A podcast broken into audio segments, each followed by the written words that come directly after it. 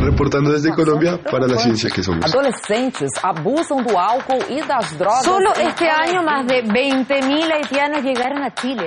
Reportando desde España para la ciencia que somos. La Dirección General de Divulgación de la Ciencia de la UNAM, el Instituto Latinoamericano de la Comunicación Educativa y Radio UNAM presentan La ciencia que somos. Iberoamérica al aire. Iberoamérica al aire.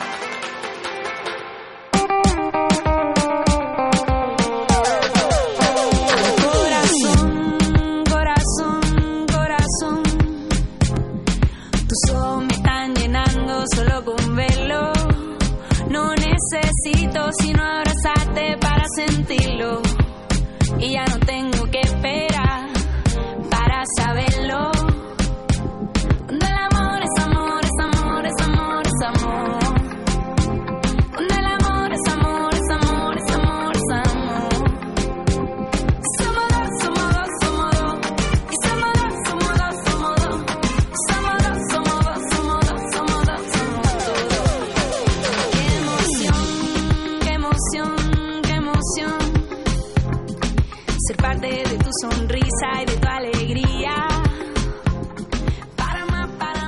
bonita música, qué bonita música nos ha propuesto hoy la producción de la ciencia que somos. Estamos escuchando justamente Bomba Estéreo y Somos Dos.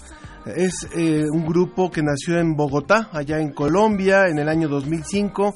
Es un proyecto experimental liderado por el músico y artista visual Simón Mejía junto con la cantante Lee Saumet. Ya después de una, de una década de música, han hecho bailar al público de todo el mundo con sus ritmos tropicales y electrónicos y están nominados al Grammy Latino con su disco Amanecer. Somos dos. Ay, mi amor, ay, mi amor, ay, mi amor, ay, mi amor, ay, mi amor. Mi cuerpo sobre la arena se desvanece. Me deja mirar el las estrellas llenan el cielo que resplandece. Cuando el amor es amor. Y aquí también en esta cabina de la ciencia que somos, somos dos. Somos dos y como la muchos más que dos, porque hay mucha gente detrás de los cristales haciendo parte de este equipo para poder llegar a todos ustedes en vivo completamente después de unas vacaciones que la UNAM nos ha eh, eh, otorgado, ¿verdad? Hecho Este, favor de dar. hecho favor de dar, pero ya estamos completamente en vivo. Saludamos a Diana Elguera, que ya nos está, se está reportando luego, luego, ya lista para escuchar el programa. Mi compañera Sofía Flores. ¿Qué pasó, Ángel? ¿Por qué? ¿Cómo estás? Muy bien, muy bien. ¿Por qué qué? ¿Por qué qué? No, no empieces a pelear. Estamos... Tan temprano y ya echando los gallos. Exactamente. Bueno, ¿qué le vamos a ofrecer hoy? Esto es.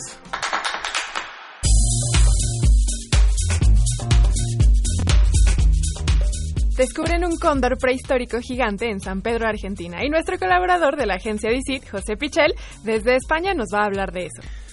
Con motivo del 50 aniversario del viaje de los seres humanos, ya mejor lo decimos así porque luego se, se presta... Sí, ¿qué es eso del hombre en la luna? Bueno, pero fueron hombres los que fueron. Pero bueno, tendremos la entrevista con el doctor José Franco, que ya está por aquí, para que nos hable de su nuevo libro que, habla- que trata sobre este evento histórico. Seguramente han escuchado hablar de los transgénicos y si no, vamos a hablar de eso en Sobre la Mesa. Vamos a hablar con expertos sobre el tema. Bueno, y también eh, hay países como Belice, República Dominicana, Costa Rica y México que están enfrentando el problema del sargazo. Pero ¿qué es y por qué está eh, surgiendo con- en mayor cantidad? Un especialista nos va a hablar sobre esto. Recuerden que estamos en cabina eh, en el teléfono 56 22 73 24, 56 22 73 24, en WhatsApp 55 43 63 90 95, 55 43 63 90 95 y también en redes sociales Facebook La Ciencia que Somos, Twitter arroba Ciencia que Somos. Cuéntenos sobre alguno de los temas que tendremos en la mesa. Vamos a tener este debate abierto de transgénicos. También comenten al respecto. Y antes de que nos vayamos a lo que sigue, mandemos una felicitación hasta Reino Unido porque Mick Jagger hoy también es su cumpleaños, oigan. Muy bien, muy bien. Reporte desde España. Agencia Iberoamericana para la Difusión de la Ciencia. Visit.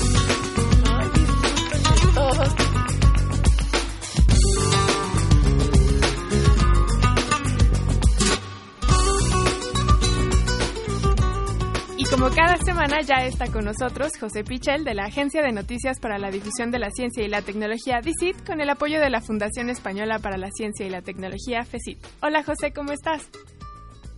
Hola Sofía, ¿qué tal? Muy buenos días, buenas tardes ya por aquí. Qué bien, ¿cómo va todo por allá? Pues muy bien, eh, soportando eh, bastante calor eh, por aquí. Además, esta semana hemos tenido una ola de calor en, en toda Europa. En muchos países se han batido récords históricos de, de, temperatura, pero bueno, ya está remitiendo un poco, así que, así que poco a poco un poco más llevadero este verano.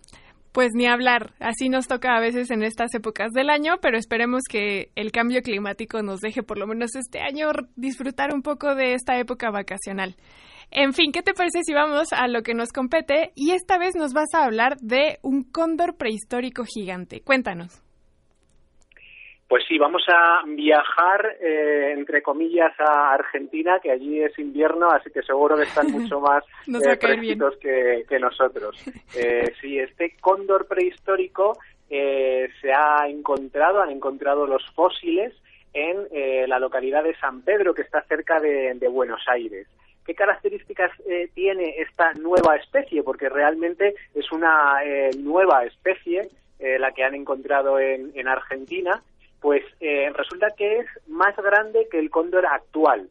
Eh, tendría unos 10.000 años de antigüedad y mide tres metros y medio de extensión eh, con sus alas abiertas. Eh, ya sabes que el cóndor eh, que conocemos, el cóndor de los Andes, también es una especie enorme que uh -huh. alcanza casi esos eh, tres metros, pero este sería mucho más grande. Además, por las características de los huesos, los investigadores calculan que podría eh, llegar a haber pesado incluso 20 kilos, cuando los cóndor eh, que conocemos pues eh, están entre los 12 y los eh, 15 kilos.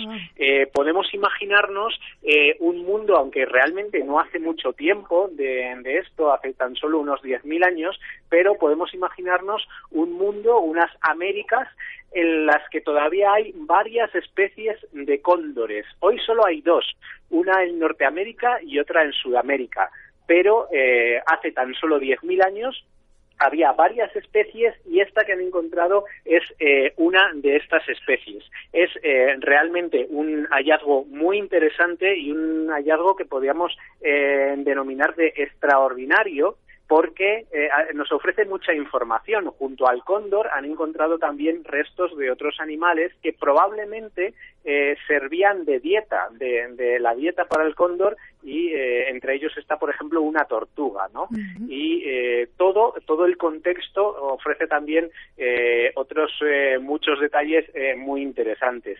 El hecho de que se haya encontrado una especie de ave como esta, en forma de fósil, es bastante excepcional porque normalmente eh, los huesos de aves están huecos por el centro y se conservan muy mal como fósiles. Eh, lo normal es que se destruyan y es eh, raro que tengamos este este tipo de, de testimonios, ¿no? Sí. Eh, en este caso eh, se ha encontrado, por eso es un hallazgo extraordinario y además en el Museo de San Pedro de esta localidad cercana a Buenos Aires, pues han hecho una reproducción. Eh, si podéis entrar en la noticia de Digit a ver la foto, Fíjate, José, que me parece muy interesante esta nota que nos da sobre el cóndor andino, porque una, porque el escudo de la Universidad Nacional Autónoma de México, que es esta en donde estamos, tiene al, al, cóndor andino allí, justamente porque tiene esta idea de Latinoamérica y que llegamos hasta el sur, entonces por eso es muy relevante para este programa de radio en específico, pero también me llama mucho la atención porque hay muchos fósiles de organismos muy grandes en, en Sudamérica y que ahora actualmente ya nada más contamos con sus descendientes que son de tamaños mucho más pequeños. Y este ejemplo del que nos hablas de este cóndor gigante allí en San Pedro es prueba también de esto, de que los organismos que actualmente tenemos son versiones más pequeñas de los que habitaron en el, en el pasado. Pues sí, desde luego eh, tenemos además otros eh, muchos ejemplos porque también en, en esa época pues eh, había eh, mamíferos eh, muy grandes, eh, había perezosos gigantes, había eh, tigres dientes de sable, entonces podemos imaginarnos un pasado eh, hace miles de años ahí en las Américas con animales que hoy en día nos sorprenderían mucho. Exactamente, sí, justo a eso me refería. Y recuerden, como dice José, que pueden entrar al sitio disit.com a conocer las imágenes con respecto a esta nota.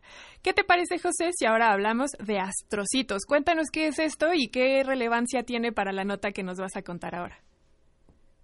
Pues los astrocitos eh, son un tipo de células del cerebro, igual que las neuronas. Normalmente asociamos el sistema nervioso a las neuronas, pero existen otro tipo de células también muy importantes y además descubrimos que cada vez más importantes. Cada vez que se investiga, eh, los científicos descubren eh, nuevos detalles que hace que células como los astrocitos ganen en importancia frente a las neuronas.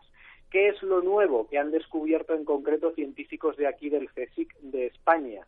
Bueno, han descubierto que los astrocitos ayudan a borrar recuerdos que no son relevantes y a sustituirlos eh, por otros. Cuando generamos nueva información, las neuronas que transmiten esa información, digamos que refuerzan su conexión, lo que llamamos sinapsis, y así es como fijamos nuestros recuerdos, como aprendemos y memorizamos cosas. Son las conexiones sinápticas. Pero también de esas conexiones sinápticas se debilitan cuando un recuerdo ya no es importante. Vamos a poner un ejemplo. Eh, si tú dejas aparcado el coche en un sitio, es importante que recuerdes dónde lo has dejado hoy, pero ya no es importante que recuerdes dónde lo dejaste ayer o dónde lo dejaste hace una semana, ¿no? Entonces, esos recuerdos se van borrando para dar mayor relevancia a recuerdos nuevos. Bueno, pues los investigadores del CSIC han descubierto que son los astrocitos los que debilitan esas conexiones sinápticas de recuerdos que ya no son importantes para que los podamos sustituir por otros. Eliminan la memoria que ya no nos hace falta, tal y como han eh, comprobado en ratones. Claro, esto tiene muchas implicaciones también con enfermedades, porque sabemos que esto es también lo que sucede en el Alzheimer. Lo que pasa es que en el Alzheimer sucede de una forma exagerada, de una forma que no queremos, de una forma que no nos beneficia. Se eliminan recuerdos que realmente sí que son importantes para, para nosotros. Claro, y también me hace pensar en estas nuevas técnicas que se han empezado a empujar, sobre todo que se hicieron muy famosas con esta película, eh, no sé cómo se llamó allá en España, pero aquí... ah, se me acaba también de olvidar cómo se llama aquí en, en México, pero esta película donde eh, Kate Winslet, la, la actriz que también sale en Titanic, eh, olvida y ella se obliga a olvidar una mente sin recuerdos y sí, no recuerdo exactamente el título eh, yo tampoco, pero sí, desde luego tiene que ver eh, mucho con, con este tema y desde luego tenemos mucho que, que aprender todavía, precisamente aprender eh, sobre cómo fijamos esos recuerdos, cómo fijamos los aprendizajes y cómo se borran, que es algo eh, clave en enfermedades neurodegenerativas y cuanto más sepamos de este proceso, mucho mejor. Lo que te decía al principio es que eh, en este proceso no intervienen solo las neuronas,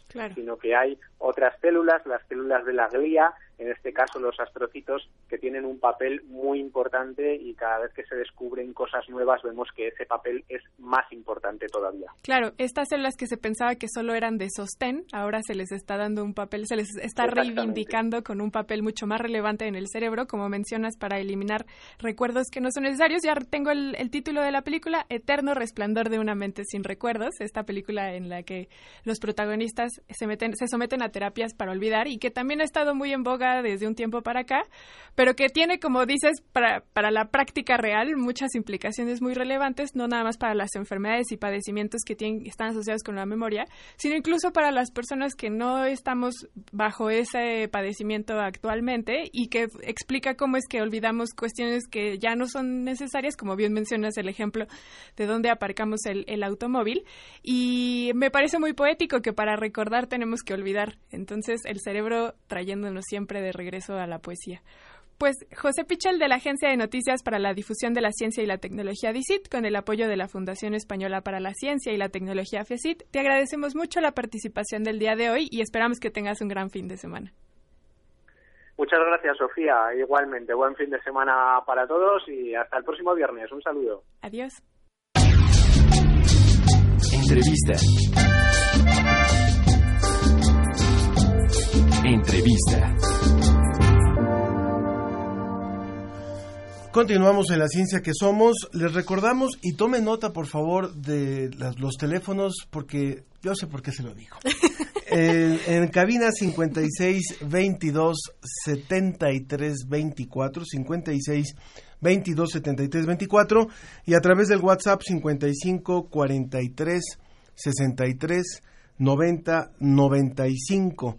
55 43 63 90 95, redes sociales, la ciencia que somos en Facebook y en Twitter arroba ciencia que somos.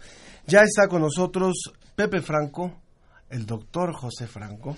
Él es investigador del Instituto de Astronomía de la UNAM, eh, es astrofísico, es uno de los eh, investigadores de los de los pocos astrofísicos que hay en el país, apenas alrededor de 200, que se dedican a investigar muchas cosas que tienen que ver con el espacio y por eso nos da mucho gusto tenerlo aquí porque con motivo de estos 50 años de la llegada del ser humano a la luna, él ha presentado un libro que se llama Alunizaje con editorial Turner. ¿Cómo estás, Pepe? Muy bien, muy bien, Ángel. Eh, pues aquí muy muy contento de estar con todos ustedes. Sofía, un placer. Este, estoy muy contento. Muchas gracias, muchas gracias. Antes que nada, ¿Cómo fue tu vivencia de la llegada del hombre a la luna? Hace, ya tenías algunos añitos. Pues yo cumplí 20 años el 18 de julio de 1969. Un poquito antes. Entonces yo tenía, pues estaba todavía en la embriaguez de la celebración de los 20 años, pero muy, muy emocionado. Yo ya estaba en la Facultad de Ciencias, estaba estudiando física y pues era, era un hecho interesantísimo. O sea, ver por primera vez en televisión en vivo y a todo color, bueno, no a todo color porque fue en blanco. y negro, pero ver en vivo eh, prácticamente simultáneamente cuando estaba pasando el que las primeras personas de este mundo pusieran los pies en un cuerpo celeste diferente a la Tierra, era emocionantísimo. Y digo, para todos los que estamos estudiando física, pues era, era, era un hecho muy, muy trascendental. Y ahora que lo vemos así en perspectiva después de 50 años, pues es, yo creo que eh, la aventura más importante que ha tenido el ser humano a lo largo de toda su historia. Y es muy, muy importante, pues, por todo lo que significa este evento.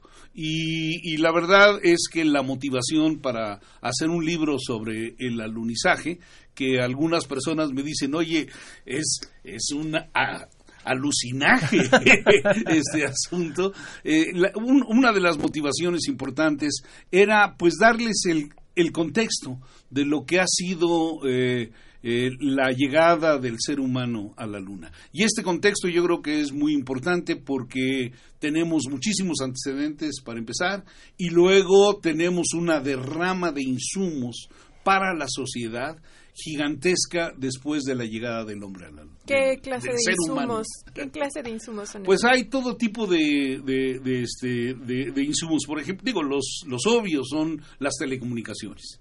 Eh, gracias a el desarrollo de la carrera espacial y en particular el, el poder eh, llevar eh, un registro claro, importante, por ejemplo, de la salud de los astronautas a lo largo del viaje, pues hizo que se empezara a, visualizar esto que ahora se llama telemedicina.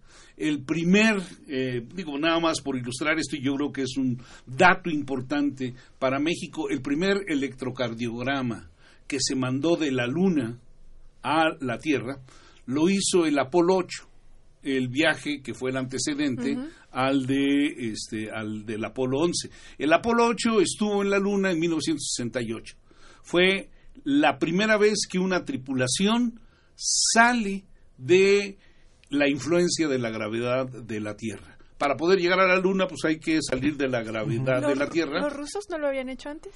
Pero en sondas. O sea, los efectivamente, no los rusos, sino los soviéticos. La Unión Soviética. La Unión Soviética había llegado a la Luna, mandó, digo, tuvo un programa que se llamaba Luna mm. y este, las primeras fotografías del lado oculto de la Luna las obtuvo una sonda, una sonda soviética.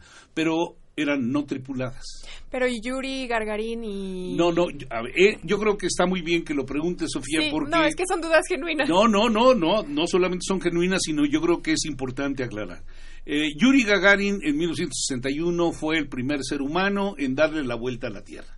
Le dio una vuelta a la Tierra, 90 minutos, y regresó a Tierra no salió de, de, la, nave. No, bueno, no no, salió de la atracción de la gravedad terrestre. O sea, subió a una altura de cientos de kilómetros.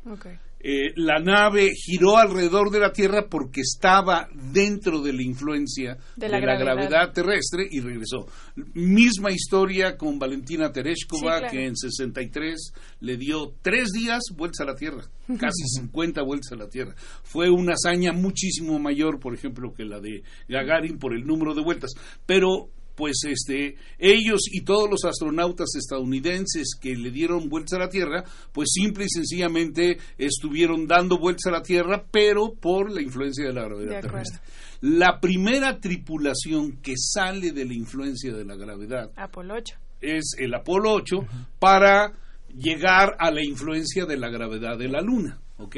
Y el Apolo 8 no alunizó, simplemente le dio vueltas a la, a la Luna, tomó las primeras fotografías por un ser humano mm. desde la Luna eh, de cómo se ve la Tierra eh, mm. y también tomó las primeras fotografías desde el ojo de un ser humano del lado oculto y desde ahí se manda el primer electrocardiograma y justamente en ese en ese digamos en ese viaje, eh, un, hay un electrocardiograma que se toma a uno de los astronautas, es mandado a la Tierra y un médico mexicano, el doctor eh, eh, este, Ramiro, es el primerito, Ramiro Iglesias, es el primer ser humano que hace el análisis de ese electrocardiograma. Pero él en Estados Unidos. Eh, bueno, él estaba obviamente allá, pero él es mexicano y vive acá. O sea, fue parte, digamos, fue parte de todo el, el proyecto porque había que tener claro los signos vitales de todos los astronautas. ¿Cuánto ha cambiado la cosa? Perdón, Ángel, que hace unos años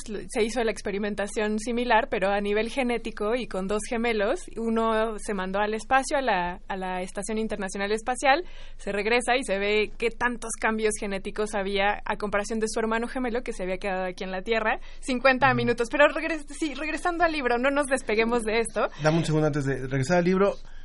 Dos, tenemos primero ah, dos libros, dos libros para el público, pero yo le quiero pedir a las personas, primero son dos, después vamos a dar más, pero los primeros dos, a las primeras dos personas que nos llamen y nos cuenten cómo vivieron hace 50 años, eh, por eso obviamente son personas que que son eh, mayores, ¿cómo vivieron esa llegada del ser humano a la Luna? O sea, ¿qué, qué estaba pasando? Llámenos al 56 22 73 24. ¿Qué estaban haciendo? ¿Cómo lo vieron? ¿Cómo lo vivieron? ¿Qué les representó? En fin.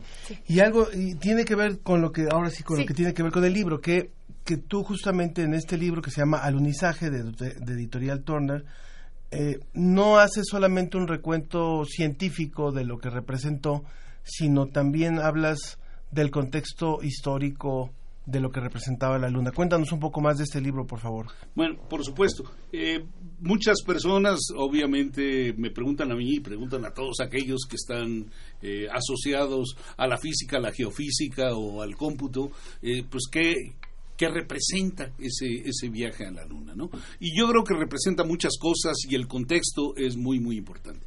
La Luna, de entrada, es el objeto de la noche más brillante. Y no hay manera de abstraerse a él, a menos de que uno tenga una deficiencia en la vista. O sea, si uno puede ver, la luna está presente y está presente desde que somos niños. Y es cierto no únicamente para un individuo, sino también como humanidad. Desde los albores de la humanidad, la luna ha estado presente, ha estado presente con los grupos nómadas que representó para ellos y luego para el resto, una vez que los humanos nos asentamos primero en cuevas y luego en aldeas, representó para todos nosotros el primer reloj, el primer calendario y la luna ha permitido, ha sido un elemento de construcción de civilización. todas y cada una de las culturas se han tratado de responder muchas preguntas alrededor de la luna y no solamente eso, sino que han generado mitos y dioses en la luna, en relación con la luna. Por ejemplo, aquí en, en, el altiplano, bueno, no, solamente en el altiplano, en muchos lugares de Mesoamérica, la luna era vista como una olla de pulque. Una olla de pulque que era bebida y rellenada continuamente y eso generaba las fases de la luna. Si usted nos acaba de sintonizar, estamos hablando con el doctor José Franco, investigador del Instituto de Astronomía de la UNAM y amante de la luna. Soy un lunático, efectivamente. La, la, la, presentación, el prólogo lo hizo Jorge Volpi, mi buen amigo Jorge, y, y pues me llama lunático a mí y a todos los que estamos de alguna manera enamorados de la luna. Magali Martínez nos, nos, ya, nos escribe por Facebook, nos pide saludos, claro que sí, unos saludos para Magali que nos está escuchando. Sí. Eh, por favor, Sofía. Y también habría que tomar en cuenta que eh, Lucía Hinojosa forma parte también de este libro. Así y Una pregunta también ya para ir terminando la participación, José. Eh, este libro nos serviría como plataforma para entender los procesos actuales que estamos viviendo, es decir, que por ejemplo personas como Elon Musk están ya desde la iniciativa privada empujando los viajes espaciales. Bueno, Virgin ya lo hizo desde hace algunos años, o que se lanzó Chandrayaan 2 hace apenas unos días. Podemos comprender todo este movimiento que está llevándonos de regreso al espacio. Trump, que está otra vez empujando a que se regrese a la Luna este libro nos puede catapultar para comprender lo que está sucediendo actualmente? Bueno, yo creo que sí, porque obviamente la imaginación, el deseo eh, y la curiosidad y el ingenio es lo que se ha desarrollado a lo largo de muchos siglos y que nos ha permitido llegar a la luna. Y esto este ámbito no es únicamente ámbito de las agencias públicas de las naciones. Es un ámbito que nos permea a todos y estoy seguro que nosotros tres si tuviéramos el dinero y las capacidades pues por supuesto que tendríamos nuestra nuestra agencia para hacer viajes a la luna. Y, y el día de hoy ah, yo creo que es importante también subrayarlo y viene descrito en el libro, hay una carrera espacial de industria privada. O sea, ya, ya, ya, ya se le pasó la estafeta por los costos, obviamente. Bueno, pues este, esta nueva publicación, al, alunizaje, o no al, al, al alucinaje, alunizaje de José Franco con variaciones estéticas de Lucía Hinojosa, de Editorial Toner. En un momento más vamos a, lanzar otra, otra propuesta. Ya nos, nos llamó José Luis García Carrillo, dice, yo tenía nueve años cuando se veía la televisión en blanco y negro. Eran las 10.30 de la noche y en televisión decían que la escotilla no se podía abrir. Mi papá me mandaba a dormir y todos estaban pendientes hasta que Neil pisó la luna. Y Luis nos manda un, un poema de Sabines para cerrar y despedir a Pepe Franco la luna se puede tomar a cucharadas. Viene en el libro este O como una cápsula cada dos horas. Es buena como hipnótico y sedante y también alivia a los que se han intoxicado de filosofía. En fin, hay mucho que, que seguir hablando sobre la luna y con Pepe Franco también para una próxima ocasión. Cuando gusten, este, estoy dispuestísimo y listísimo porque siempre es un placer estar con ustedes. Bueno, pues al selenita doctor José Franco, investigador del Instituto de Astronomía de la UNAM, le agradecemos mucho la compañía y le pedimos que se quede con nosotros para escuchar un fragmento de Satisfaction a cuenta de que es cumpleaños de Mick Jagger. y si hubiera alguna radioescucha que se llame Selene, que nos llame y le vamos a regalar uno de los libros. Eso sería maravilloso. Alguien que se llame Selene. bueno, también ya hay personas, hay personas que se llaman Luna, incluso. ¿eh? Bueno, entonces, les damos la opción. Alguien que se llame Luna o Selene ya tiene un libro eh, automáticamente Más bien a sus papás por ponerle así. Bueno, muy bien.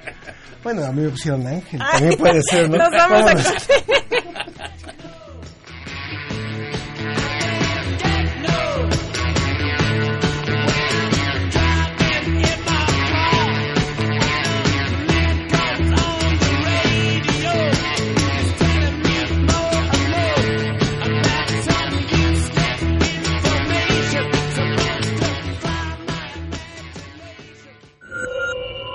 Escuchas 96.1 de FM. XEUN. Radio UNAM. Transmitiendo desde Adolfo Prieto 133, Colonia del Valle, en la Ciudad de México. Radio UNAM. Experiencia sonora.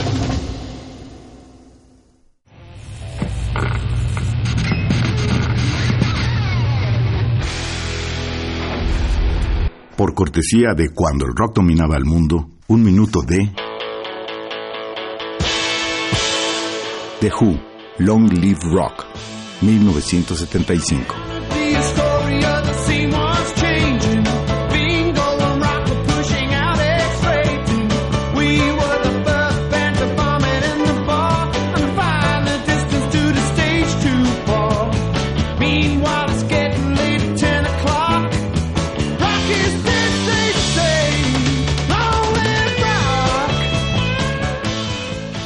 Escúchanos todos los viernes a las 18.45 horas por esta frecuencia. 96.1. Radio UNAM. Experiencia sonora.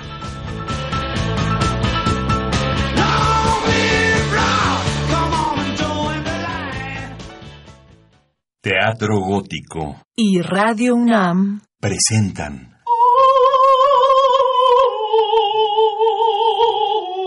Tabay. La sombra, basada en textos de Edgar Allan Poe. Dirección Eduardo Ruiz Aviñón. La Ashtabai es una hermosa mujer que seduce a los caminantes nocturnos con su voz. Para después asesinarlos cruelmente. Se lleva las almas al fondo de la tierra. Es protegida por los animales.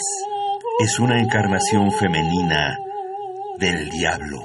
Únicas funciones en agosto, todos los sábados a las 19 horas y todos los domingos a las 18 horas. Sala Julián Carrillo de Radio UNAM, Adolfo Prieto 133, Colonia del Valle, cerca del Metrobús Amores. Radio UNAM, experiencia sonora.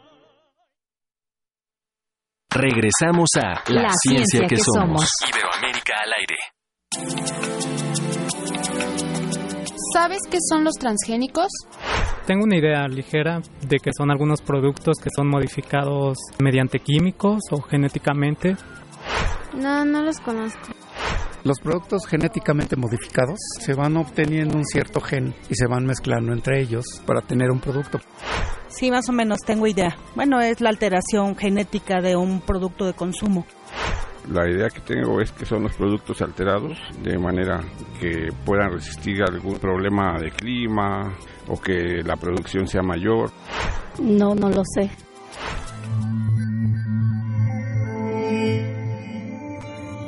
El surgimiento de los organismos genéticamente modificados o productos transgénicos, es decir, los productos agrícolas y alimenticios producidos por técnicas de ingeniería genética, ha planteado un sinnúmero de interrogantes acerca de sus posibles efectos en la bioseguridad y la biodiversidad agrícolas, además de abrir un amplio debate en torno a los riesgos de su consumo para la salud de los consumidores. Para el investigador, académico y profesor universitario Francisco Bolívar Zapata, los transgénicos representan una oportunidad y una herramienta muy poderosa para dar valor agregado a los productos naturales y de esa manera apoyan la conservación y el uso sustentable de la biodiversidad mexicana. Una de nuestras mayores riquezas, la manipulación genética, es precisa, señalando sus importantes beneficios y la inocuidad de los alimentos transgénicos. En 1996 llegó al mercado el primer cultivo transgénico de un tomate con maduración retardada con una técnica bioquímica de una empresa estadounidense. Tuvo cierto éxito, tardaba más en descomponerse. Este producto se vendió muy bien hasta que salió la famosa campaña Frankenstein Food, que atemorizaba a la población sin ninguna base científica. Los supermercados dejaron de comprarlos y desaparecieron del mercado y del cultivo. Aún hoy en día, no tenemos un cultivo de tomate transgénico en ningún país, solo en laboratorios. De tomate no, pero de otros cultivos transgénicos hay millones de hectáreas en el mundo.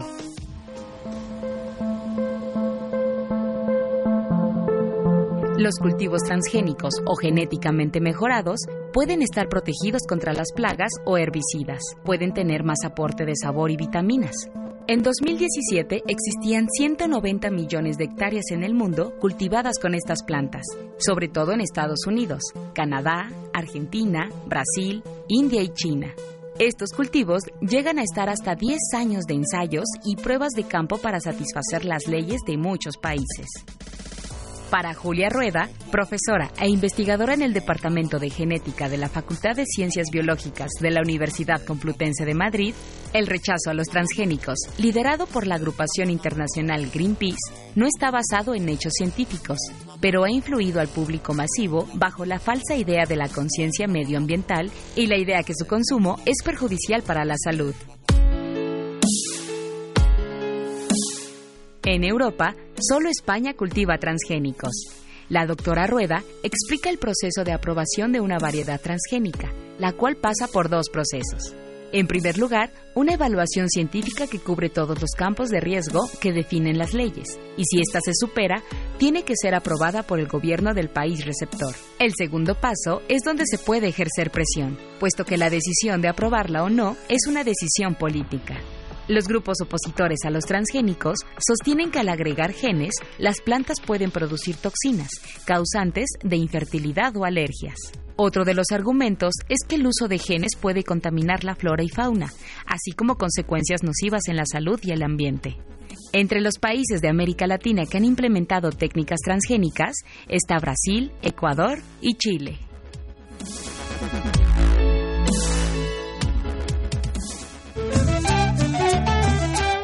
Sobre la mesa.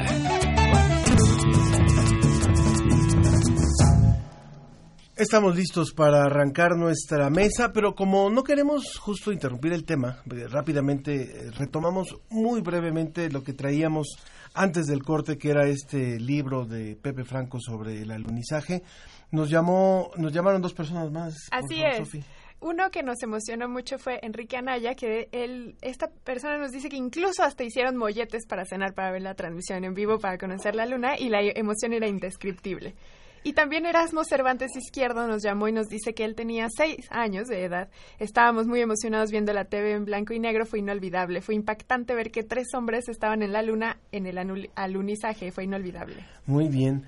Pues ellos ya tienen su libro, finalmente son tres libros a través de los mensajes, falta el, de la persona que se llame Selene o que se llame Luna, ¿verdad? y, estén atentos porque en un momento más les podemos decir otra dinámica para los, los libros. Recuerden que eran cinco los que nos había ofrecido la editorial Turner. Y bueno, pues este tema de los, de los transgénicos es un tema que es fundamental para para entender eh, ciertos debates que se han dado.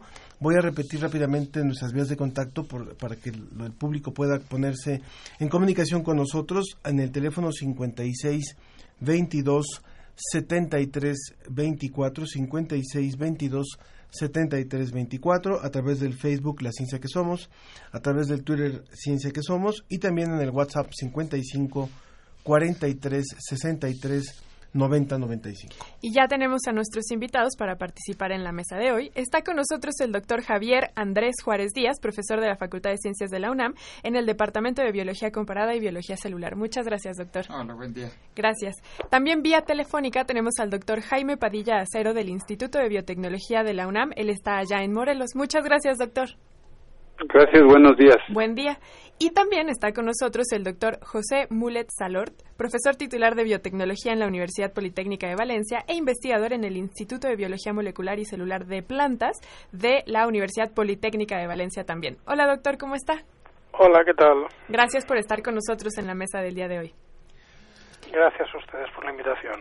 A mí me llamó la atención que justo en, el, en la cápsula que oíamos al principio, realmente hay público que desconoce qué son los transgénicos. Entonces, no es ocioso poder tratar de explicar eh, de forma muy clara, muy sencilla, cuáles son estos organismos genéticamente modificados que después de tantos años siguen causando polémica, siguen causando mitos, siguen causando dudas y tratar de ir resolviendo algunas de estas dudas. Entonces, yo quisiera saber eh, quién, quién de los tres quisiera hacer una breve descripción de cómo se llegó a, a este tipo de organismos genéticamente modificados y cuál es la evolución que tuvieron para, para tener lo que tenemos hoy.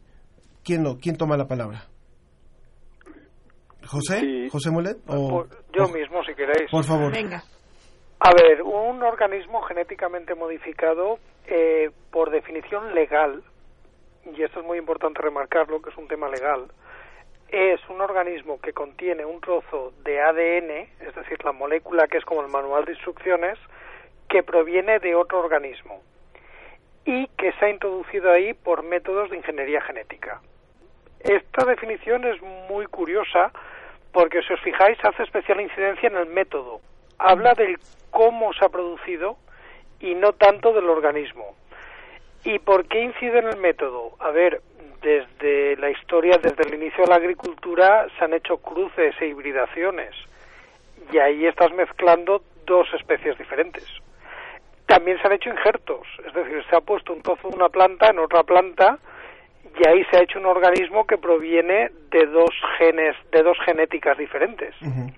Entonces, se hace eh, incidencia en que se cambia ADN, pero además tiene que ser el método de ingeniería genética. Mm, a partir de aquí es una tecnología que estamos utilizando. La tecnología se inicia hace unos 30 años eh, se ha utilizado en medicina y se sigue utilizando. También tenemos animales, tenemos microorganismos y tenemos plantas de cultivo. Eh, la polémica solamente ha afectado a las plantas de cultivo, es decir, aquí estamos todo el mundo utilizando medicamentos hechos a base de transgénicos, jabones que tienen enzimas transgénicos y no hay ninguna polémica sobre este tipo de uso. Doctor Javier Andrés, entonces podríamos decir, por ejemplo, que las bacterias que se utilizan para generar insulina para los enfermos son transgénicas? Pues en, principio sí. O sea, en práctica, claro que sí. Lo que pasa es que no asusta tanto porque estamos hablando de bacterias, ¿no? Entonces, cuando hablamos ahora de plantas o de animales de consumo, ese es el susto que genera en la población. Es, y justo, perdón, justo lo que vimos en la cápsula, o sea, el, el, desconocimiento de cómo se generan y qué es en realidad un transgénico, es justo esa, llamémosle ignorancia, lo que genera ese temor, ¿no? Y es este y no es fundamentado, o sea, en realidad no, no, existe un fundamento para tener miedo a eso, cuando en realidad no pasa nada, ¿no? Es que justo aprovechando que usted está en la Facultad de Ciencias allí en, en, eh, en, el campo de batalla con los, estudiantes también, pero eh, me, resalta que el doctor José menciona que este miedo solamente se ha llevado hacia las plantas y por eso mi pregunta de las bacterias y entonces, entonces ¿por qué es con las plantas? ¿Cuál es el problema? No sé, a lo mejor porque son de consumo directo, ¿no?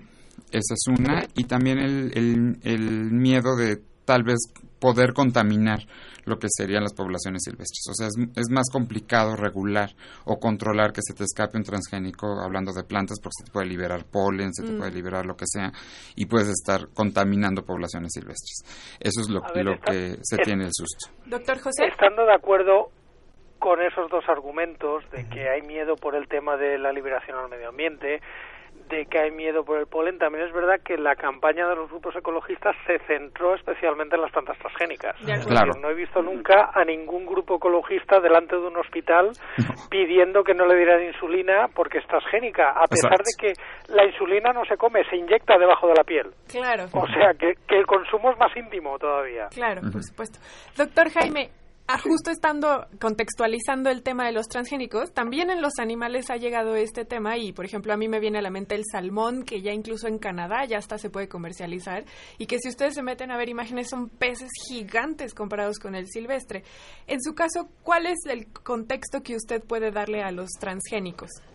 Pues justamente es, es esto que se mencionaba en un momento. Los, las características que tienen muchos organismos dependen básicamente de su constitución genética, es decir, de los genes que tienen, y esto pues nos permite precisamente hacer distinciones entre especies y variedades.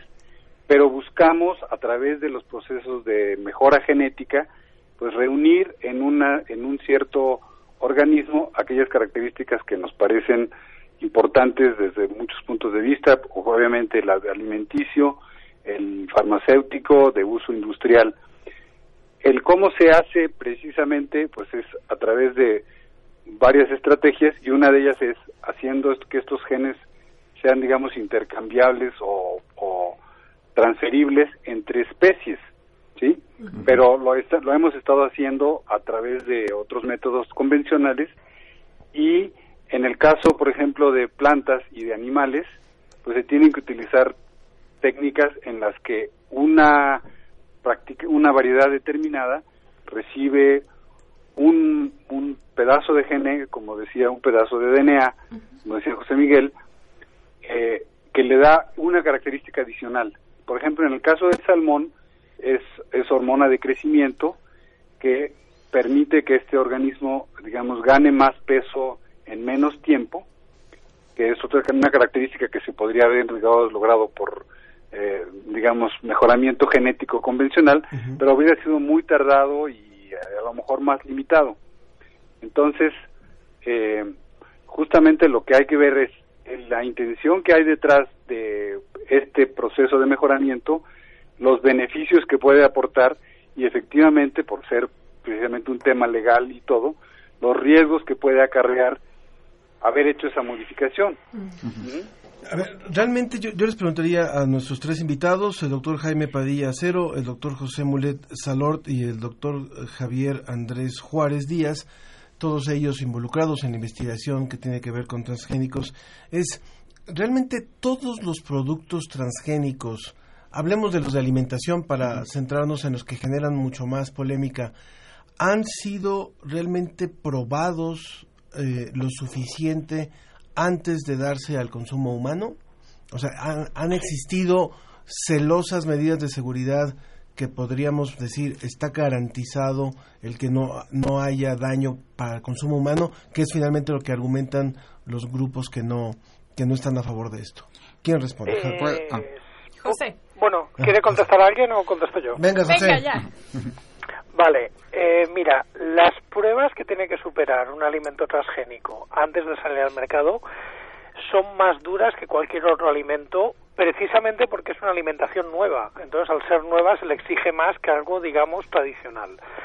Entonces, se tienen que hacer pruebas de alergia, se tienen que hacer pruebas de, de problemas en el medio ambiente con el tema de las plantas y tal. Pero luego tengamos en cuenta una cosa, un alimento transgénico es un alimento que tiene un trozo de ADN y ese ADN normalmente lo que va a hacer es codificar una proteína. Por lo tanto, un maíz transgénico de los 30.000 o 40.000 genes que tiene el maíz solamente tiene uno o dos añadidos.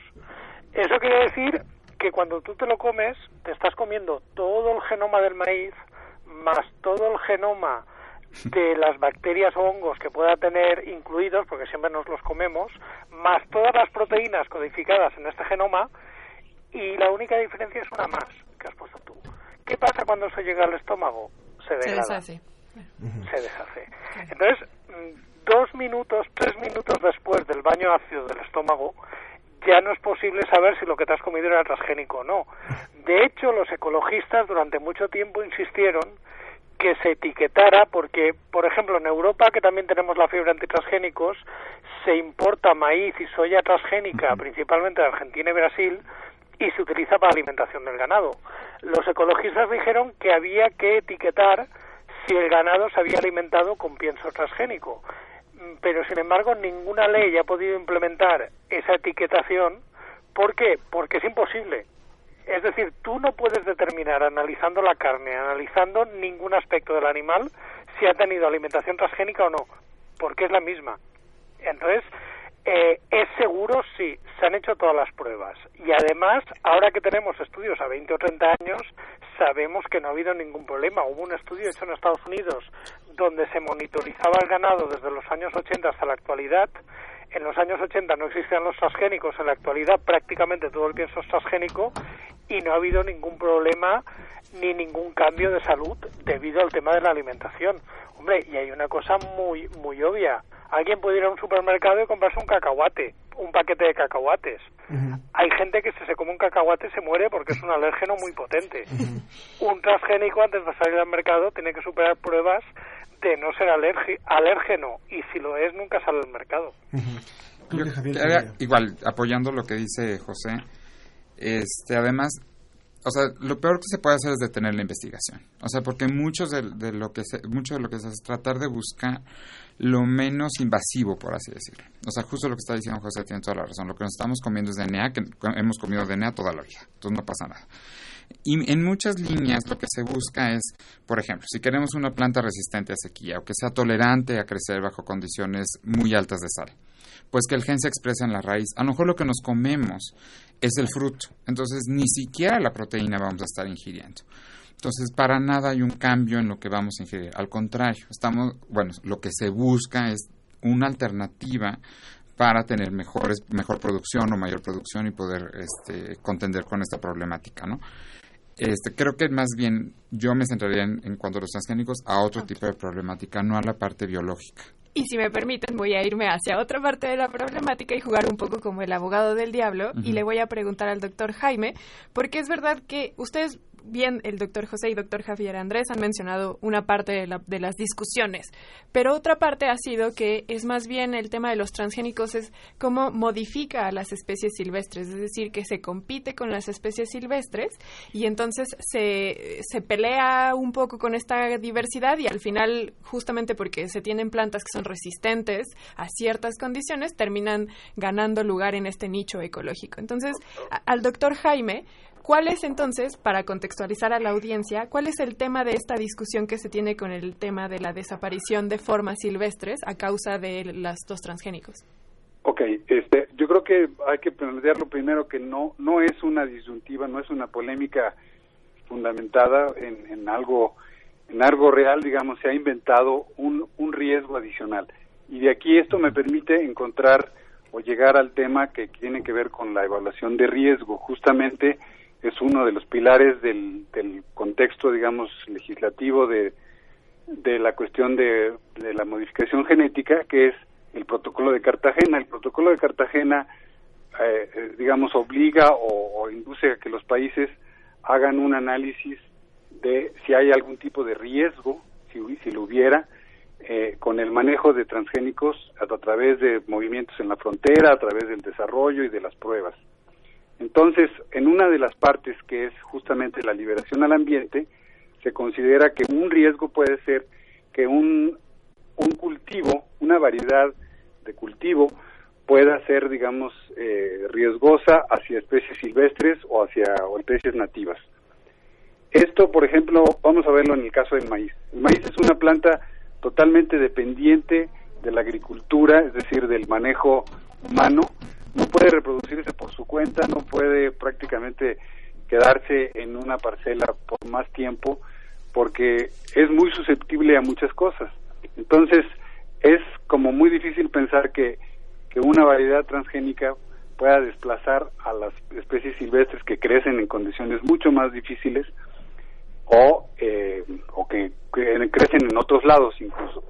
Obviamente el caso del maíz es muy específico, se puede hablar de otros otros productos, otros ejemplos, en los que se ha hecho sí el análisis de si hay lo que yo más bien llamaría infiltración genética, es decir, que algunos de los genes que están en una variedad pasen a otra, pero hay que ver que esa, si esa variedad tiene algún, algún problema, si tiene algún daño el tener nuevos genes. De hecho, pues en biología lo que sabemos es que la diversidad se va generando y se propaga, digamos, a través de hibridaciones entre plantas y se van seleccionando aquellas que tienen una ventaja relativa, ¿no? Pero hasta ahora los genes que se considera que son, digamos, este, específicos de, las de los transgénicos no le darían específicamente una ventaja o un da o generarían un daño en especies de silvestres. El caso del teocintle es, un, es uno de los importantes que podríamos mencionar. No sé si eh, queda claro más o menos, pero el tema es, es un poco complicado. A mí me gustaría que, el público se siga comunicando con nosotros. Hay muchas llamadas y hay puede haber muchas dudas también. Y si, y si logramos resolver, pues qué mejor, al 56 22 73 24, 56 22 73 24 o en el WhatsApp 55 43 63 90 95.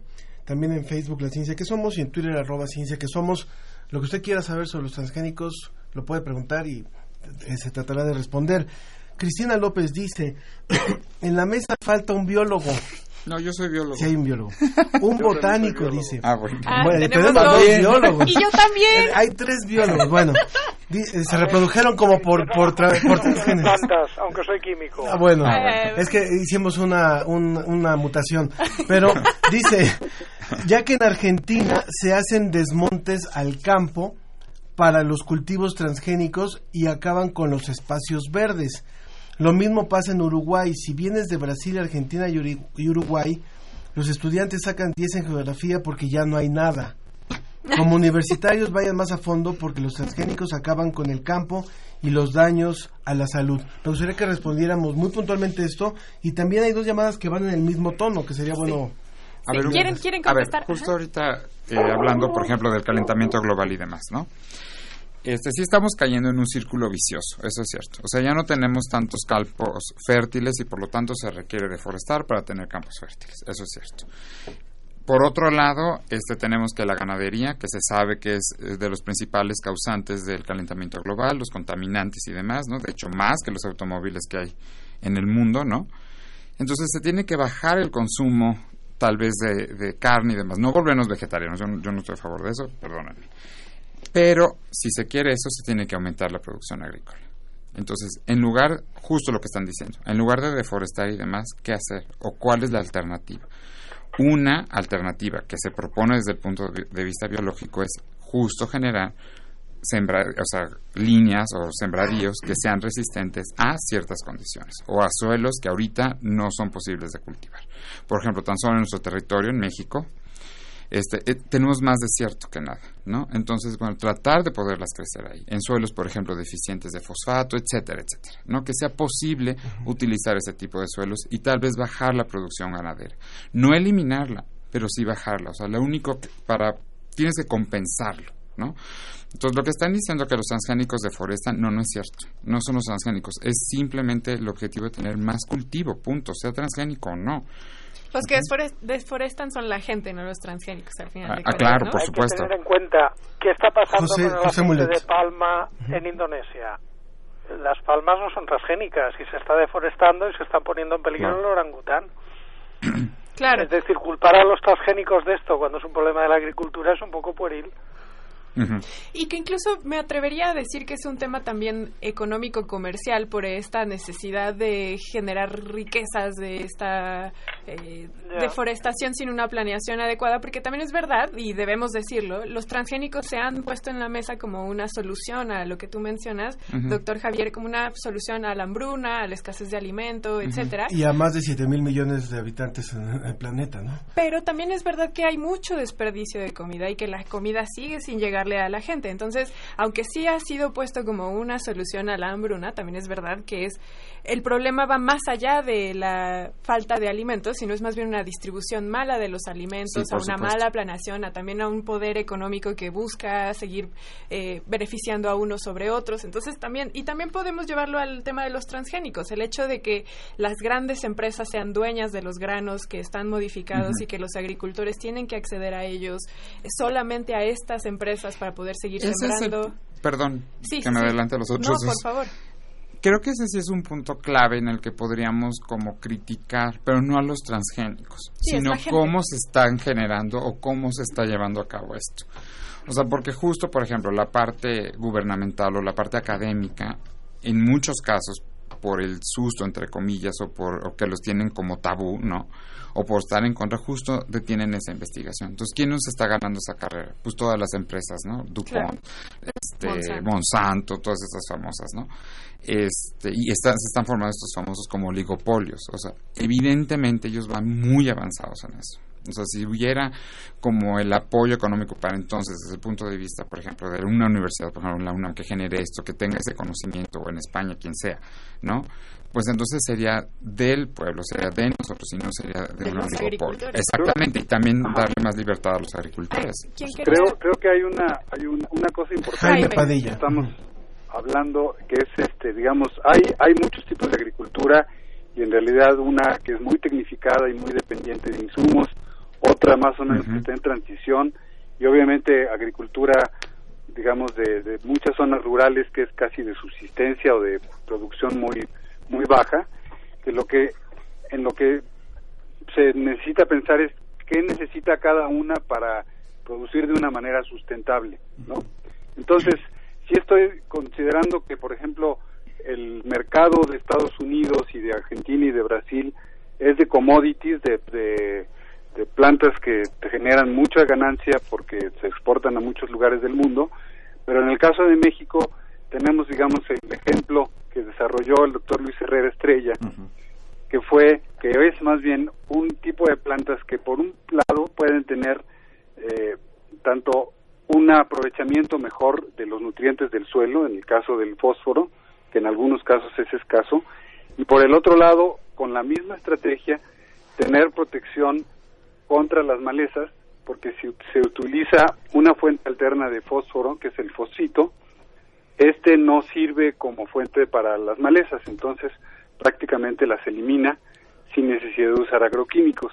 Entonces es una solución específica que ha tenido eh, este, desafortunadamente muy poca repercusión para nuestra agricultura y se está probando precisamente en el cono sur porque aquí ha sido por cuestiones regulatorias muy difícil someterlo a, pruebas. Entonces, como que sí hay que pensar en cuáles serían las estrategias para las, los diferentes tipos de agricultura que tenemos, ¿no? Y en México conviven las tres, o sea, el algodón eh, tecnificado se produce en el norte, soya se produce en el sur, maíz se produce en casi todos los lugares y algunos con altos insumos y algunos con con sistemas de subsistencia. Entonces, igual que no podemos hacer generalizaciones sobre si son buenos o malos o sanos o no sanos, este, más bien tenemos que irnos a el, el, análisis de casos específicos. Les voy a leer las llamadas y los comentarios del público. Hay muchos y nos queda ya poco tiempo en la mesa, pero yo creo que sí podemos dar respuesta porque finalmente habla de diferentes posturas frente a este tema, que es lo importante.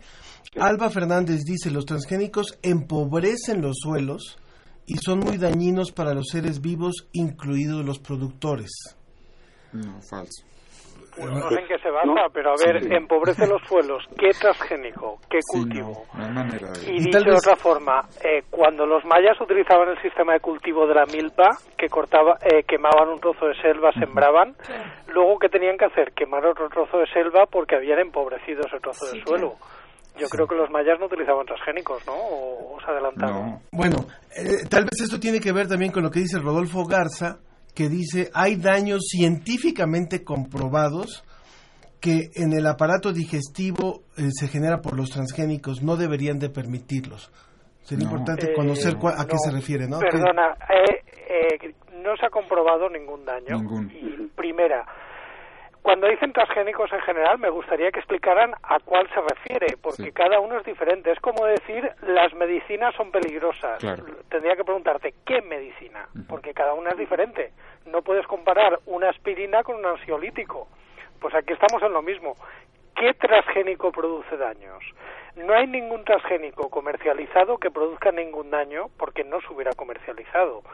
Eh, creo que puede estar eh, refiriéndose a un estudio que se publicó hace tiempo y se retiró por su escaso nivel científico y porque no se confirmaron los resultados. Y es el único caso, ¿eh? Justo tenemos también un comentario de Rodrigo Bisuet que nos dice, mi pregunta es para el doctor Javier, ¿cómo influye la alimentación transgénica en el cáncer?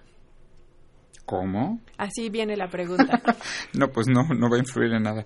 O sea, es que no hay una relación con la otra. Claro. O sea, no. Y para ir ya cerrando también, ah, sí, hay más ah, comentarios. sí, tenemos Carla Bertes, dice, yo creo que la tecnología al servicio de la humanidad, si hacemos conciencia cuántos alimentos que ya comemos, que ya se venden son transgénicos, se sorprenderían. Y también Frida Muez dice, lo que está en contra de los, los que están en contra de los transgénicos son porque afecta al maíz nativo y al comercio nacional. Pero en realidad no son los, los, los, los, transgénicos, son más bien toda la industria que está... También Marco Antonio Fernández Quintero, y les pedimos el último comentario, dice, eh, los transgénicos resistentes a plaguicidas serán los únicos sobrevivientes acabando con el resto de la vegetación y una buena cantidad de los animales. Al destruir todas las plantas excepto la modificada genéticamente, el plaguicida acaba con todo. Por favor comenten sobre los cultivos genéticamente modificados para resistir los plaguicidas, que son los que realmente son un problema. A ver, perdón. Este, ahí hay una cosa bien interesante. Jaime Padilla, con eso cerramos, por favor, Jaime. Este, hay, hay cultivos que son resistentes o son tolerantes a ciertos agroquímicos, a ciertos herbicidas, precisamente para combatir las malezas. Pero si no se utilizan ese tipo de cultivos, se utilizan otros herbicidas y son incluso más tóxicos o se utilizan insecticidas de amplio espectro que matan a todas las especies y no solamente a las palomillas, a las orugas de palomillas. Entonces hay que tener muy claros los casos para saber por qué se han utilizado esos transgénicos. No se generaron para sobrevivir por demás de, por, por encima de otras especies, justo al contrario, para hacer un combate más selectivo de los factores adversos al, al agricultor. Pues les agradecemos. A los otros dos, ¿algún comentario final? Ah, claro, por supuesto, perdón. José Mulet, doctor José Mulet. respecto a lo del comercio que han comentado, pues hombre, justamente en México resulta que no está sembrando maíz transgénico, pero está importando maíz transgénico de Estados Unidos. Yo creo que lo que afecta a la independencia de México es no poder sembrar maíz transgénico, a la independencia comercial. Muchas gracias, doctor José Mulet. Y Javier, por favor. Pues no hay que tener miedo a los transgénicos. En realidad, lo que están preguntando son temores, digamos, a cierto punto, no válidos es entendibles pero entendibles pero no son válidos. No tienen por qué temer justo antes de, agradecerles y de despedirlos yo quisiera comentar un estudio que yo encontré que se publicó en febrero de 2019 en la revista Plus One que habla sobre las actitudes que tienen los que consumen eh, transgénicos hacia estos productos. Y encontraron que cuando tu mamá tiene una buena idea de los transgénicos es más probable que tú también consumas transgénicos. Y me llamó mucho la atención. Este estudio lo hicieron en Europa sobre todo Europa del Este pero me llamó mucho la atención y quería comentarlo.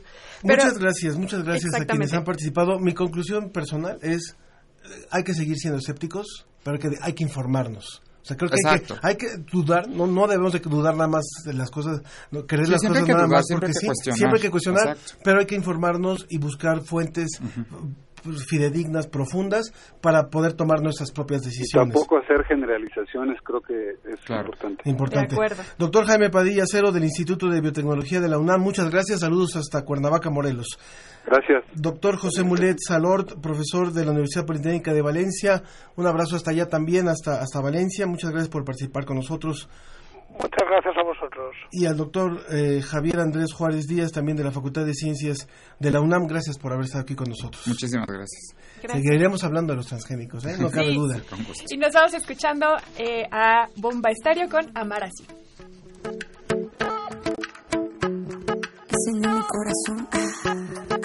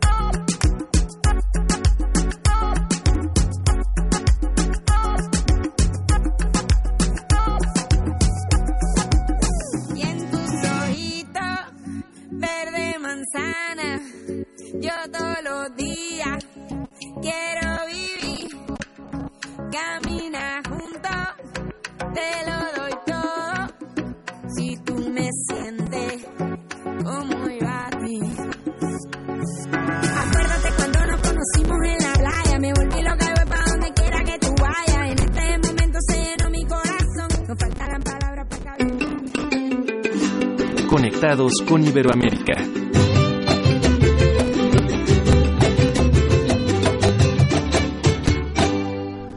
Y bueno, hoy es programa de biólogos. Sí. Seguimos con los biólogos, pero nos da muchísimo gusto enlazarnos hasta Cozumel con la bióloga Brenda Hernández, subdirectora del área de protección de flora y fauna de la Comisión Nacional de Áreas Naturales Protegidas de la Península de Yucatán y Caribe Mexicano, sede Cozumel.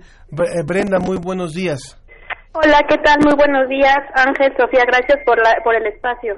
Al contrario, gracias a ti, Brenda. Nos vienes a hablar hoy del tema del sargazo y la polémica que ha causado, porque, eh, bueno, eh, se ha visto el turismo y a las poblaciones que habitan allí afectadas por este, por este tema, pero mejor contextualízanos tú que eres más la que está cercana a este tema. Sí, claro. Mira, te comento que acá en, la isla Cozumel pues tenemos la administración de dos áreas naturales protegidas federales, el Parque Nacional, eh, Arrecifes de Cozumel y el área de protección de flora y fauna. En total son 49.816 hectáreas. Fíjate que en Cozumel, afortunadamente, eh, por el tema de eh, eh, meteorológico, es decir, corrientes, no nos afecta tanto, no nos llega el sargazo del lado occidental que es la parte más turística, donde están los hoteles. Sin embargo, del otro lado de la isla, que es la parte oriental, tenemos una arribazón bastante grande. Estoy hablando de extensiones de un aproximadamente 5 cinco metros, 6 metros de, del espejo de agua. Eh, y pues bueno, eso nos hace juntar esfuerzos junto con el municipio, SOCEMAT, y por medio de otros programas de subsidio para realizar actividades de limpieza y eventualmente un aprovechamiento de este.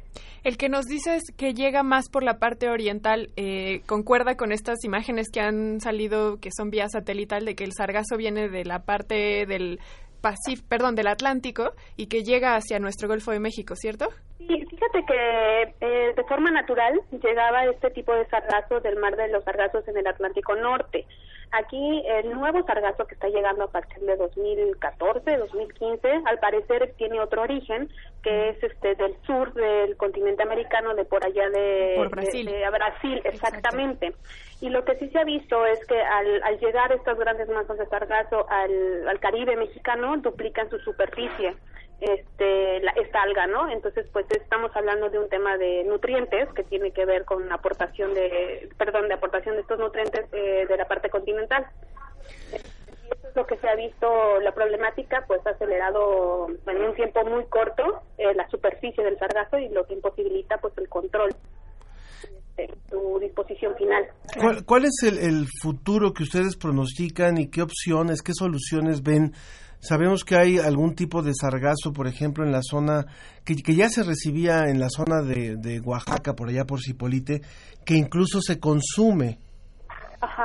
¿Sí? O sea, que, es comestible, pero, pero en este caso, ¿qué, qué futuro le ven a, este tipo de sargazo que está llegando a esta zona de, del Caribe? Sí, bueno, estamos hablando de especies diferentes de sargazo eh, el, del, el del Pacífico es, es, otra, el que, el que llega acá, en la parte del Caribe. Y sabe rico, por cierto. rico, sí.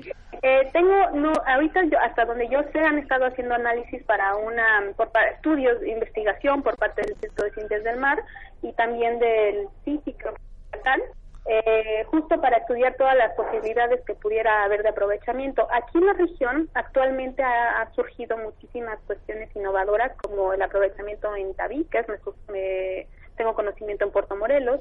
Acá en Cozumel hay una, una ciudadana que hace libretas mm. eh, de, con este con el sargazo, ¿no? Libretas de, para escribir. Entonces, pues eh, también hay varias propuestas por parte de organizaciones no gubernamentales para eh, pues para su aprovechamiento, ya sea como, como gas natural, como biogás. Eh, y bueno, son propuestas que obviamente se tienen que, son costosas. Claro, y que toman tiempo.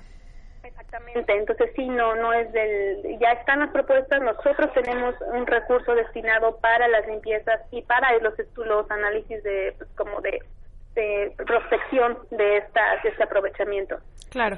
bueno, entonces tendremos que esperar, pero sí, el sargazo hay que atacarlo de origen y el origen está, es, es un tema regional eh, y el origen está en la calidad del agua. Los nutrientes, los nutrientes que están saliendo de la parte continental. Justo, justo eso era mi, mi pregunta ya final para terminar con esta participación. Yo le iba a preguntar sobre las causas, porque más allá de que ya es un tema de que el sargazo ya llegó a las costas de México, las causas también es a lo que los científicos los tiene un poco... Eh, con duda de cuáles son las causas, porque se dice que son de los nutrientes que se están eh, saliendo de los ríos de la parte de, Brasil hacia el Océano Atlántico, también se dice que viene una parte de, África y que son más bien los cambios de temperatura, claramente, también es lo que están juntándose todos estos, esta combinación de causas, lo que está haciendo que la proliferación de las floraciones algales estén llegando hacia acá. Entonces, no sé también ustedes qué conocimiento tengan sobre las causas. Eh, efectivamente es una combinación de esos factores, agua calientita y comida para las algas. es, es, eso, es eso lo que hace la, eh, la que, esta masa sea como de una superficie muy eh, muy grande y que ocasione problemas. Fíjate que ahorita, no sé si tengan conocimiento ustedes, aquí en la región del Caribe, y ya está yendo hacia el Golfo, tenemos la presencia de, una enfermedad en corales. Mm que lo que está ocasionando, que también no se sabe que el, agente patógeno que está matando los corales, pero básicamente los está matando. Entonces, uno de los factores que está afectando, que está acelerando su muerte, es el sargazo. Mm. Recuerda que cuando el sargazo se acumula en el costa, empieza a descomponerse y empieza a degradarse y empieza a, toda esa materia orgánica que, que se genera cuando se degrada, pues empieza a caer al, al agua, a la columna de agua y genera apoxia. Mm queda sin oxígeno y también liberación de ácidos como el ácido sulfúrico, que es muy, muy, muy contaminante. Sí, también. Sí, exacto. Entonces son múltiples factores. Eh, no hay una no hay una sola origen, pero es la combinación de todo, ¿no? Cambio climático, te digo, agua calientita. Y parecería que ya más bien estamos incapacitados a hacer algo para evitarlo y es más bien buscar eh, eh, soluciones para atacar el que ya está llegando, ¿cierto?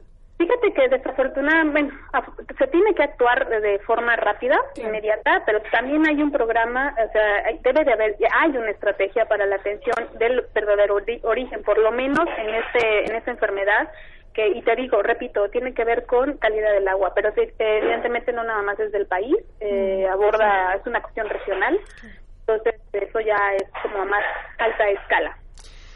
Pues muchísimas gracias por esa explicación. Sabemos que, y, todavía a pesar de eso, seguimos teniendo población en todas partes que no cree en, los efectos del cambio climático, que no cree en la acción del ser humano y bueno, pues hasta que el sargazo nos alcanza.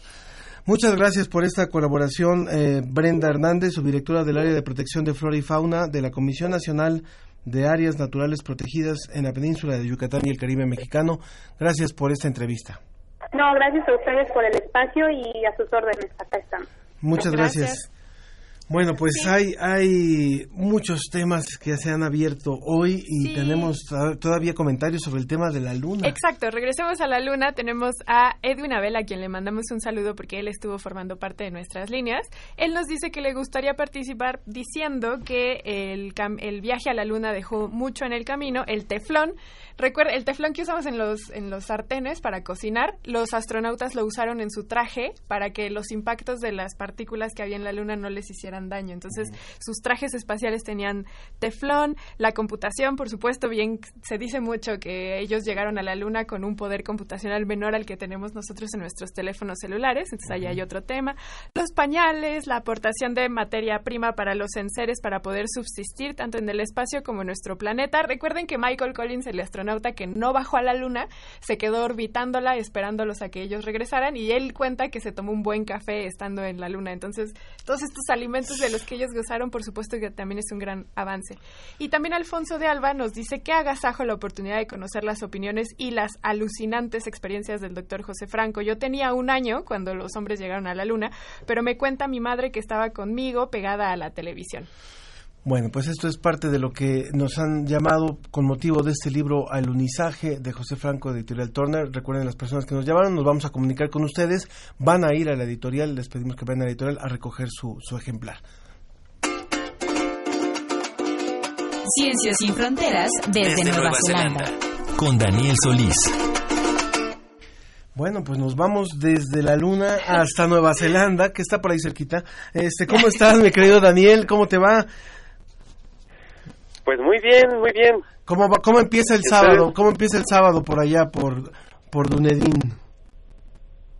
Empieza desvelado porque no hemos dormido hoy. pues bueno. Ojalá sea solo para ti y no para todos, porque recordemos que el que tú estés unas horas adelante significa que vamos a vivir otro día más en esta tierra. Exactamente, y justo Daniel, Daniel hace muy poco, hace unos cuantos días, tuvo la oportunidad de conversar con Eric Cornell. ¿Quién es Eric Cornell? Cuéntanos, por favor, Daniel, este premio Nobel de Física. Cuéntanos, por favor. Bueno, si me permiten, quisiera platicarles primero qué es el condensado de Bose-Einstein. Ajá. Bueno, hace eh, mucha gente no ubica que Einstein, además de ser el padre de la relatividad, fue padre de la mecánica cuántica y predijo un montón de cosas impresionantes. Una de ellas es el condensado de Bose-Einstein.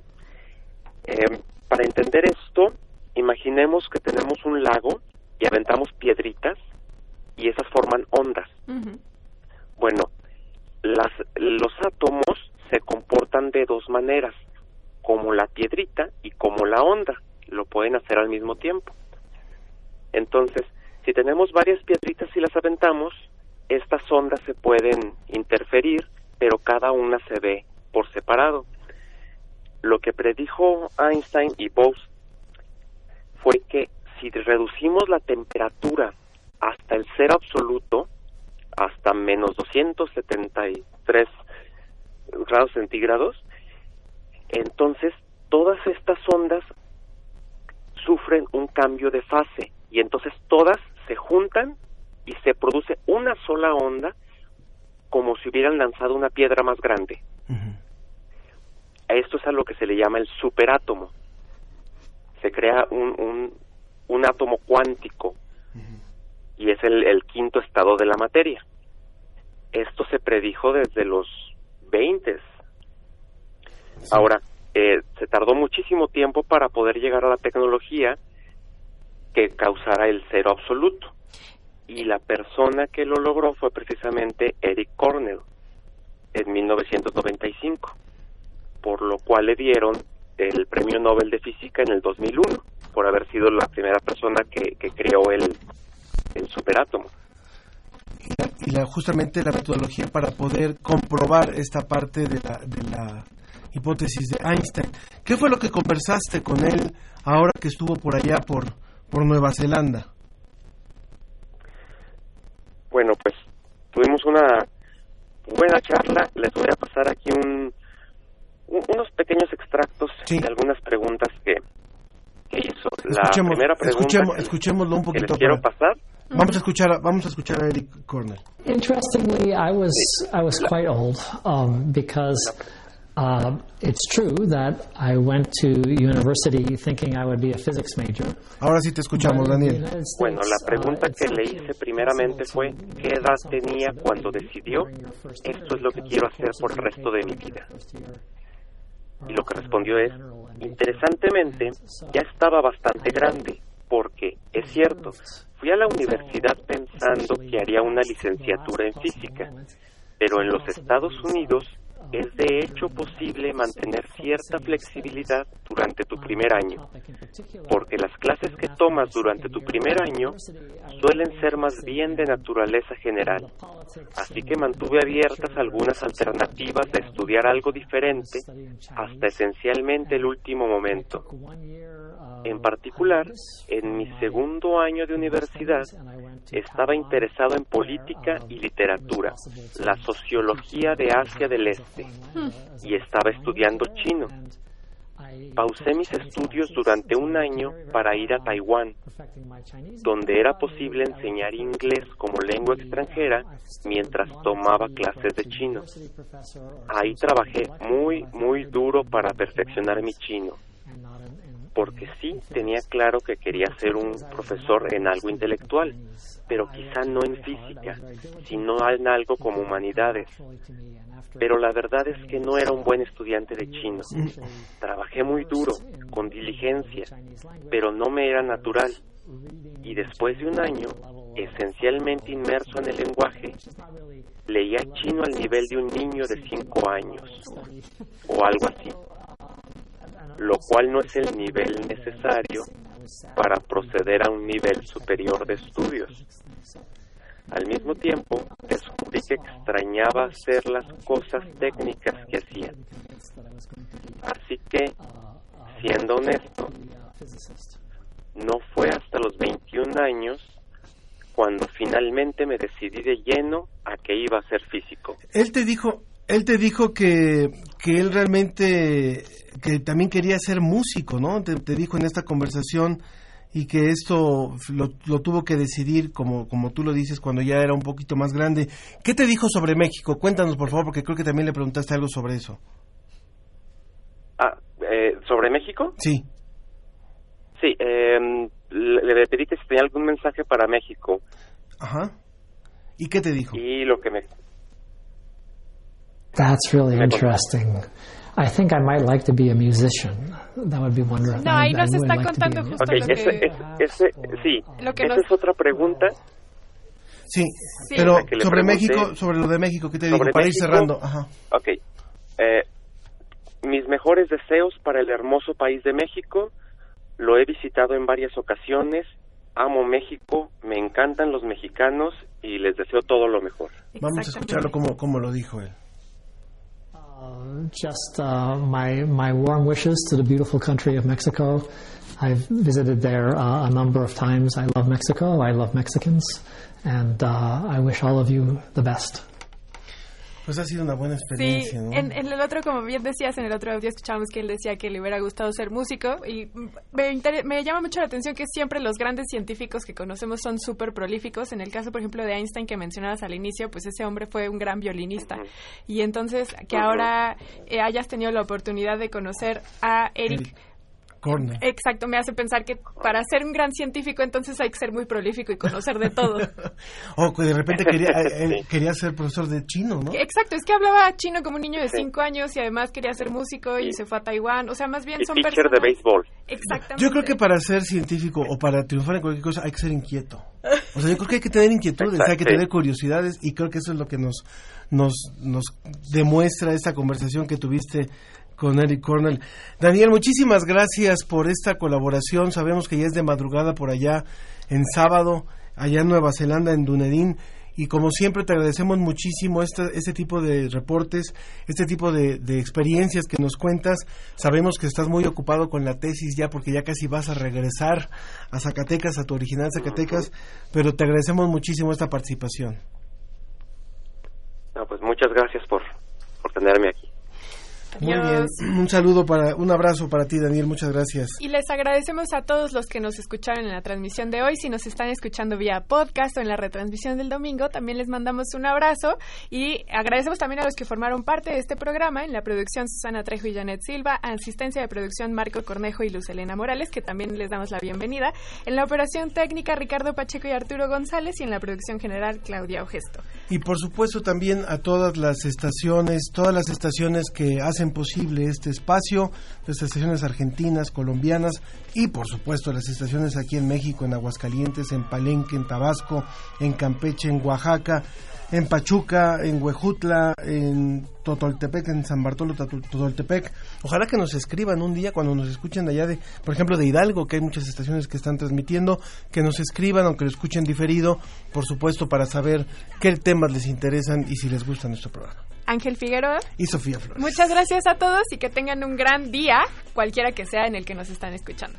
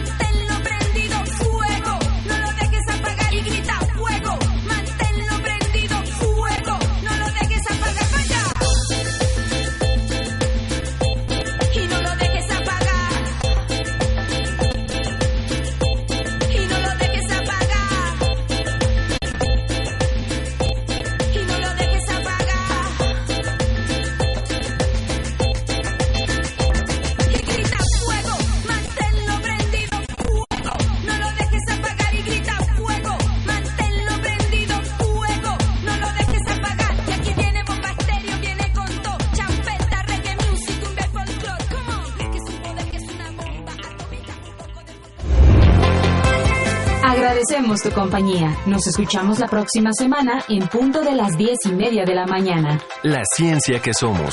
Iberoamérica al aire. Una producción de la Dirección General de Divulgación de la Ciencia de la UNAM, el Instituto Latinoamericano de la Comunicación Educativa y Radio UNAM.